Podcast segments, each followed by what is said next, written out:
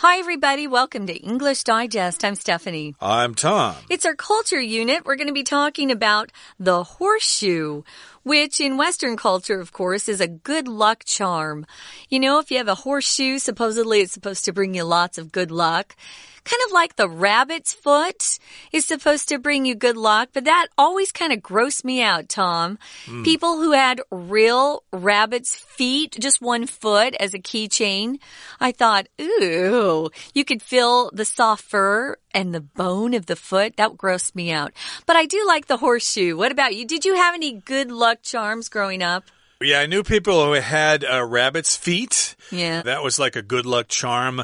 But yeah, I still kind of thought that was pretty weird. Kind of gross. The fur was dyed different colors sometimes. I felt bad for the rabbit. Yeah, I haven't seen those in many, many years. Yeah. So maybe they've gotten rid of that uh, disgusting tradition. I don't know. We've been here too long. uh, probably, yeah. But of course, people do carry around good luck charms. Although I highly doubt they're going to carry around a horseshoe because they're made out of metal. They're not a real size. But yeah, as a good luck charm, of course, sometimes you put it above your door. You uh. don't carry it around with you. Oh, maybe some people might carry. Oh yeah, we carried for... them around in our. We'd put them on our car window. You know, the rear view mirror. Okay. We'd hang them there, wow. but they were tiny. You don't use a real life sized horseshoe. Okay, that makes no. sense. Uh, I don't uh, have that tradition myself, so I -huh. did uh-huh. not know about that tradition of uh, putting it over your rear view mirror in sure. your car. I know that's uh, common here in Taiwan for people to hang things from temples. True, yeah. Uh, good luck couplets, I guess. Yeah, they hang them from their mirrors all the time. So I suppose some people put horseshoes over their rear view mirrors or maybe a couple of furry dice or something like that. Maybe. But today we are going to talk about the horseshoe. These are pieces of metal that go on the bottoms of horses' feet. I should say, on the bottoms of horses' hoofs. Hooves. And it helps them walk better. And I guess it also helps protect their hooves from damage from walking a lot. So that's what we're going to talk about today. So, yes, they have a practical purpose and they can also be a good luck charm. So let's get to it. Let's read the entire contents of our lesson now, one time. Are you in need of a good luck charm? Try a horseshoe on for size. The horseshoe is one of the Western world's best known good luck charms. How did it acquire such a profound status, though? There are a few different legends worth exploring about the horseshoe. In one Irish version, there is a blacksmith forging horseshoes in his workshop when the devil appears and asks for a pair. The blacksmith, recognizing the devil, complies by attaching burning horseshoes to his feet. Upon leaving the workshop in intense pain, the devil swears to never go near a horseshoe again. Elsewhere in Europe, people attributed magical powers to the horseshoe's iron. Many believe that iron drove away wicked fairies and forced witches to ride broomsticks rather than horses. On the other hand, the Chaldeans believed that the horseshoe's crescent shape symbolized various moon goddesses and warded off the evil eye. The superstitions hardly end there, however. The way a horseshoe is hung also carries weight. Some believe that hanging the horseshoe with its opening facing upward keeps the good fortune it brings from spilling out. Meanwhile, Others believe that facing the horseshoe's U downward will cover all those who pass under it in good luck. In Finland, people even melt miniature horseshoes down on New Year's Eve. The shape that the metal melts into offers a prediction for the year to come.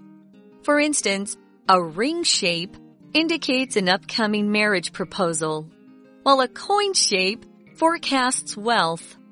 People who lack the capability to melt down a horseshoe, however, might settle for placing one under their pillow when they go to bed on December 31st. No matter how it's hung, where it's placed, or what it reminds you of, it's apparent that the horseshoe will be bringing blessings for many years to come.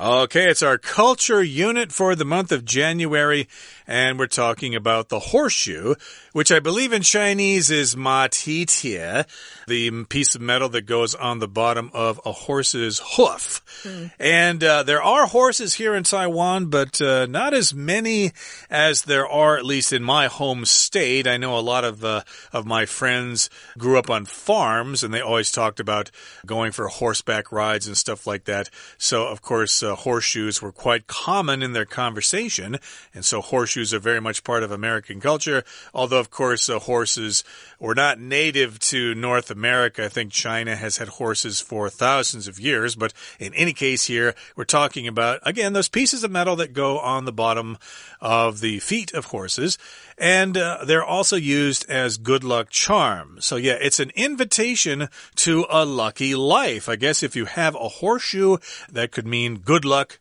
to you. Yeah, the horseshoe, because it's shaped in the shape of a U, the letter U in the alphabet. Um, they'll also use horseshoe to describe that type of shape. Yeah, that road is in a, a, horseshoe or turn on that horseshoe road. We'd sometimes say we have a lot of roads that look like that. They're in the shape of a U. I grew up in Arizona where there are a lot of cowboys and, uh, I did get to ride horses when I was young, but because my mother was allergic, it was tough to go because it was really kind of scary with her. If we didn't wash really well before we came into the house, she would have to go to the hospital. It was that bad. But Ooh. I do like horses. Tom mentioned what the horse's foot is called. It's got a hoof, but if it's got two, the plural form's a little weird. You take off that F and you add a V. Hooves, hooves. A hoof or a hoof. I've heard some people say hoof. Mostly they say hoof and hooves. Um, but we're going to talk about that metal part that is put on the horse's hoof to protect it that a blacksmith makes. Let's get started here. They're often used as good luck charms. We were laughing before the program started because mostly the good luck charms aren't a regular sized horseshoe. They're just miniatures because that horseshoe can be pretty heavy. It's made out of metal.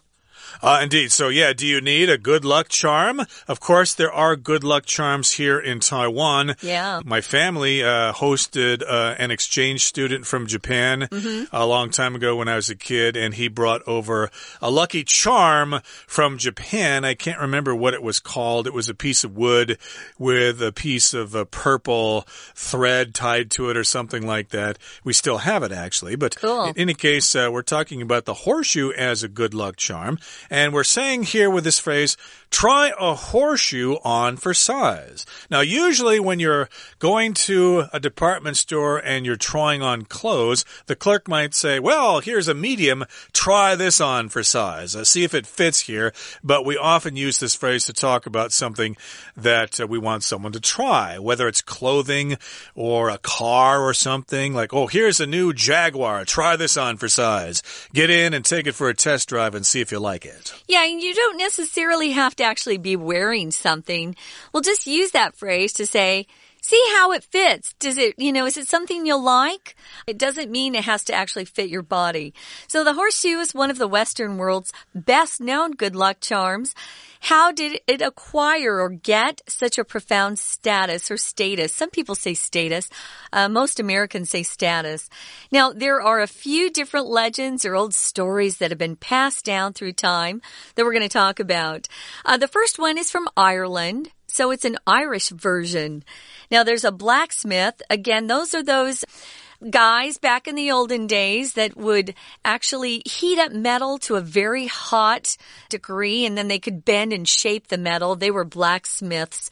They'd often make wheels for wagons, horseshoes for the horses, things like that. Now he was busy forging horseshoes in his workshop because that's where they would work. Now if you're going to forge something, it means you make or shape a metal object, again by heating it up to a very high temperature. Usually they'd put it into a fire or a furnace. And then you see them in shows and TV, uh, TV shows and movies where they then take that hot metal and they beat it or hammer it into a shape that they want. That's forging horseshoes. So he was in his workshop when the devil appeared. The devil Ooh. being Satan or Lucifer. Uh, yeah, the bad guy who lives in hell, the devil. So, yes, the blacksmith was forging horseshoes in his workshop, and then the devil appeared. The devil showed up and said, Hey, I would like a pair of horseshoes. Okay, so we don't know why the devil. Yeah, would why would he want any? It's yeah. kind of interesting there, but I guess devils are like anybody else. They need the daily necessities of life. And the blacksmith, recognizing the devil, complies by attaching burning horseshoes to his feet. Okay, so yes, the blacksmith recognized this person. Oh, you're the devil. You're the most evil creature to have ever lived in the universe. And so here we've got the word to comply, which means basically you do as you're told. Okay, if you're out on the street with a gun, gun and the police come up to you and say, drop your gun, well, you better comply. You better put the gun down on the ground. Obey. You yeah. better obey, or the police officer is going to arrest you and put you in jail. They probably will anyway for having a gun in public like that. But in any case here, yes, the blacksmith complies. He does as the devil asks and he attaches burning horseshoes to the devil's feet. I guess that would hurt, wouldn't it? Yeah. I've always thought it probably hurts the horse too, because they nail those horseshoes onto the poor horse's uh, hooves. So anyway, I don't know why they put the horseshoes on the devil's feet or why the devil let him. So he is leaving the workshop. The devil's in intense pain, as you probably can imagine. And the devil is heard swearing, I'll never go near that blacksmith shop again. So he actually promises to never go near a horseshoe again, meaning that horseshoe's probably a good place to be if you want to stay away from the devil who's evil and makes you do bad things. So there are some reasons not to fear the devil. Mm. The devil is stupid enough to let a blacksmith put yeah. horseshoes on his feet and he can actually feel pain as well. I thought the devil was uh, immune, no body, yeah. uh, immune from pain. They can yeah. only dish it out, but He's I guess the devil can mm receive it as well. So mm -hmm. that's good news there. But in any case, uh, that's a sort of legend there. It's a great about, story. It's a great story about uh, horseshoes and this blacksmith. And uh, we'll talk about some more stories involving horseshoes in just a second. But we're going to take a break right now and listen to our beloved Chinese teacher. 听众朋友，大家好，我是安娜。今天已经是一月十九号喽，不晓得大家的新年有没有好运呢？如果你还没有感觉到好运，是不是可以考虑一下我们今天介绍的护身符 Gula Charm 是马蹄铁？嘿嘿，这个主题很特别哦。照例的呢，还是要先看一下下面这几个选项。如果你看到动词有加了 ing 或者是变成 pp 的话呢，有时候它会借过来当成形容词使用。那我们可能要特别注意一下，像 C 的选项 attributed 这个 attribute 的动词啊，它是归因的意思。通常的用法是 attribute A。To be，把 A 这件事情归因于 B 这个原因。那么 G 的 apparent，它是形容词，就是明显的意思。好，我们接着就直接看文章喽。在第一段当中啊，先用一个问句问你是不是需要一个好运的护身符呢？你可以试试看。我们今天的主角 horseshoe 马蹄铁。因为其实马蹄铁啊，它是西方最著名的好运护身符之一，但是它是怎么样 blank 第一格如此根深蒂固 profound status though？所以在这个当中，我们已经看到了疑问词 how did it？第一格一定是一个动词原形，它是怎么样才得到这样子一个根深蒂固的地位呢？根据文意的话，应该会选 A acquire。好，那么第二段其实要讲到关于马蹄铁它到底是怎么来的，当然有一些传说啦。第二句呢，就谈到爱尔兰的，那言下之意就是在爱尔兰的这个版本当中，所以第二格给它一个名词放在爱尔兰的形容词之后，名词的话呢，以 B version 版本这个选项是最适合。所以在爱尔兰的版本当中，就是有一个铁匠，他在他的工作室锻造马蹄铁。突然，这个撒旦出现了，铁匠呢有认出他，所以他就透过将什么样的马蹄铁固定在撒旦的脚上。我们来看一下第三格，前面因为是 by doing something by attaching 什么什么 to attach 就是附着粘上去的意思。所以，我们后面虽然有出现了 horseshoe，可是这个马蹄铁前面一定会有个限词啦，可能是有形容词啦，或所有格之类的。所以第三格应该会选 D burning 是比较适当。后面这句话还是很重要哦。Upon leaving，注意这里是一。怎么怎么的时候就如何如何的句型而胖是介系词，所以后面的离开工作室的离开要用动词 ing，所以谁离开逗点之后，the devil，撒旦一离开工作室，他真的因为很痛，那个灼热的 burning horseshoe 直接粘在他的脚上，所以撒旦就发誓再也不要靠近马蹄铁了。We're going to take a quick break. Stay tuned. We'll be right back.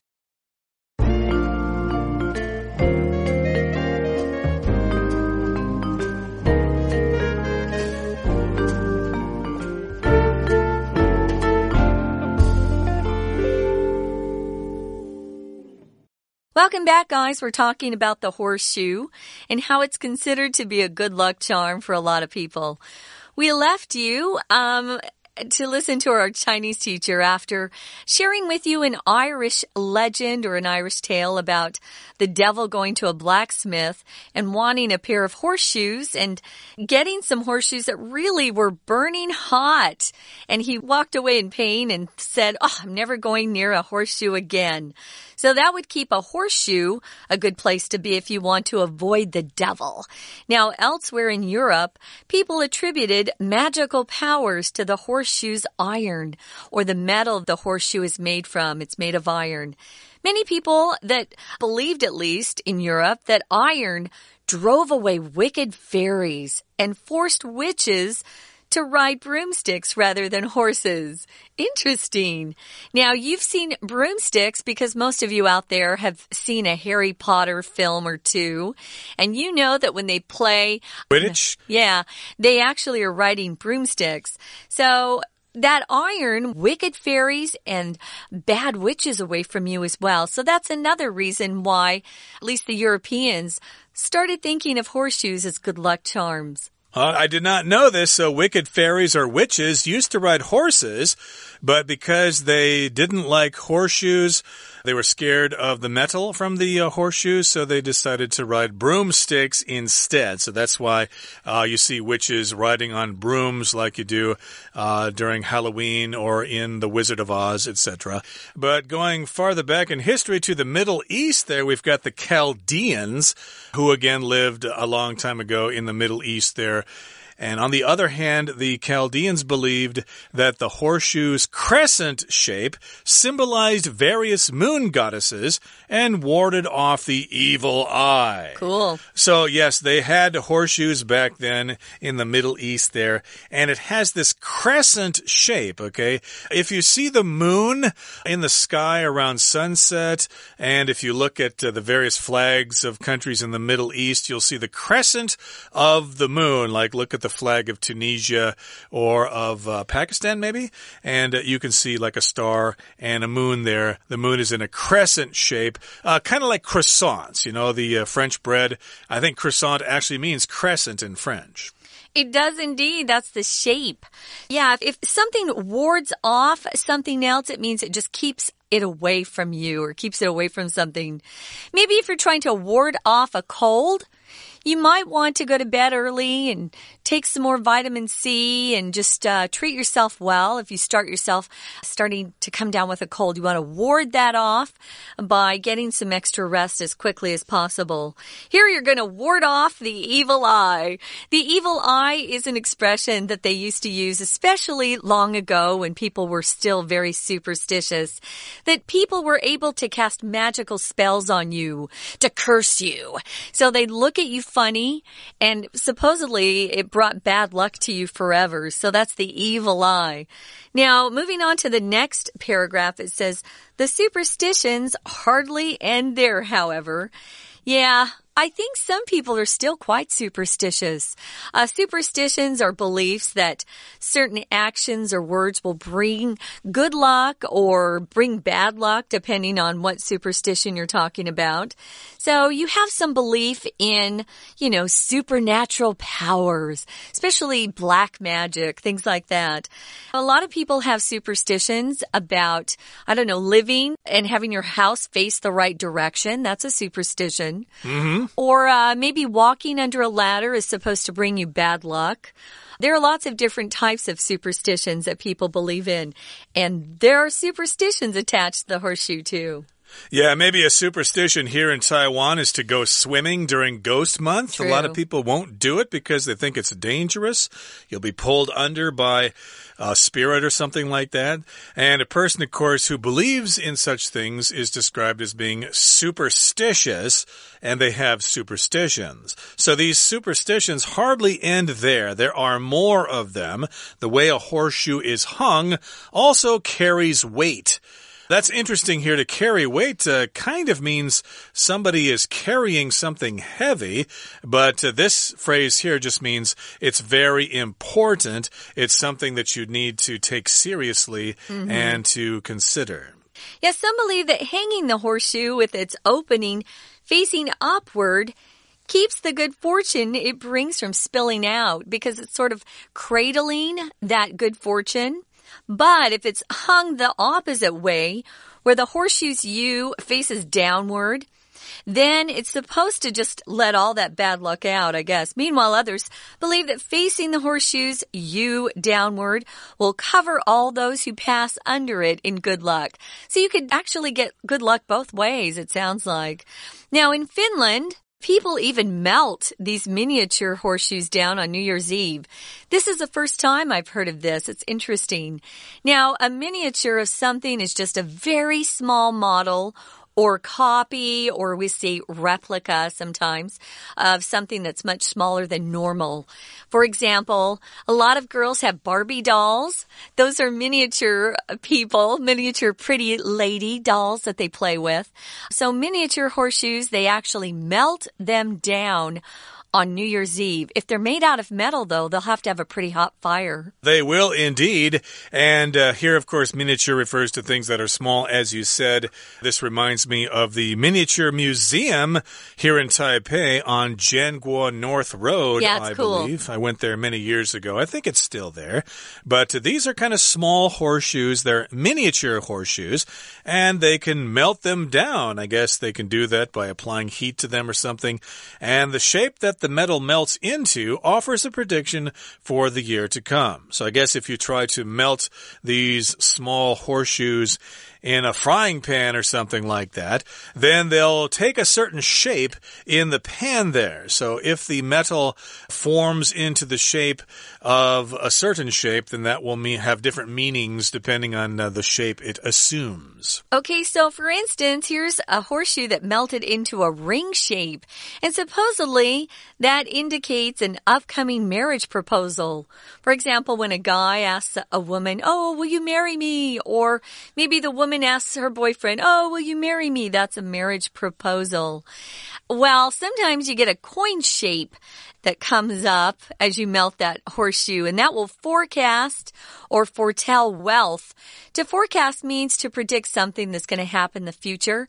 Happen in the future. We're often using this word to talk about the weather forecast. What's the weather forecast today?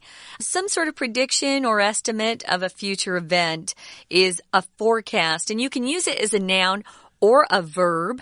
Here it's a verb, but we often will use it as a noun as well. Yep, forecast here is a verb though, so it might mean that you're going to be rich in the future. Cool. And people who lack the capability to melt down a horseshoe, however, might settle for placing one under their pillow when they go to bed on December 31st. So yeah, if you settle for something, that means you have to accept something less than what you wanted, okay? So yes, I wanted to get married in June, but I settled for July because all the churches were available in June.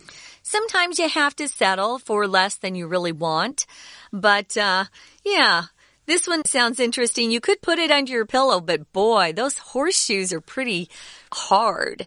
I think I could feel it through my pillow and have a hard time sleeping. So no matter how it's hung, where it's placed, or what it reminds you of, it's clear or apparent that the horseshoe will be bringing blessings for many years to come. It's not my particular good luck charm, but for a lot of people out there, this is something they might want to look into if they're looking for a good luck charm in their lives. Or if you have some horseshoes, you can have a game of horseshoes. Oh, yeah, the uh, game's toss them fun. through the air and try to land them on some uh, spikes sticking up. It's a popular game. Okay, that brings us to the end of our discussion for today. It's time now to listen to our Chinese teacher. 那么接下来的第四格呢，因为后面有一个 to to to 介系词归因于 to horseshoes iron，所以这里第四格的动词 people do something。To the horseshoes iron，欧洲则是把这种 power 啊神奇的力量归因于马蹄铁有铁这个东西，所以应该会选 C 的选项 attributed。接下来呢，我们看一下第五格新月的形状。在这里，因为是 believe 后面整个名词子句当中缺乏了一个动词，所以动词之后呢，这个新月的形状什么各式各样的女神，所以就把神秘的这个邪恶之眼呢给驱赶了。所以第五格的这个动词，因为是新月的形状，象征着女神，这个语义是最完整的。再加上上下文都是用过去式的关系，所以 I。这个答案最适合。那么接下来我们就来看第六格喽。第六格 hardly 几乎不，所以迷信几乎没有停留在这里。动词我们给一个 end e n d 在这边当动词结尾或者是结束。因为马蹄铁的悬挂方式也会有影响，诶，有一些人认为，如果马蹄铁是开口朝上，那就可以防止马蹄铁带来的好运会溢出。这个第七格的 the good 什么 it brings。It brings 前后可以挂号，它是关系词的简化的一个关系子句。甚至在芬兰呢，大家会在除夕的时候融化缩小版的马蹄铁，而金属融化的这种形状呢，则会。为来年提供了一个什么？第八格，所以是提供了一些预想啦，或者是预测之类。第八格我们填 prediction 是比较适合的。那如果没有办法融化马蹄铁的人，可能就会在十二月三十一号在上床睡觉的时候，勉强接受一个马蹄铁放在他们的枕头底下。我们看一下第九格，people who 从 who 这边我们先走挂号。又挂号在逗点这个地方，那么 who 什么 the capability to do something，第九格应该少的是一个动词，所以第九格根据文意应该是缺乏这样能力。第九格的 lack 是个动词哦。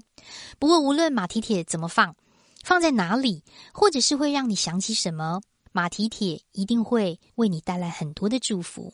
所以第十格这里我们应该选一个。It's apparent。希望大家不管有没有挂马蹄铁都有好运哦。我们下次见，我是安娜，拜拜。That is it for today. Thank you so much for joining us. And uh, hey, maybe we have inspired you to go find a rodeo somewhere or a corral to try riding a horse yourself. From all of us here at English Digest, I'm Tom. I'm Stephanie. Goodbye. Bye.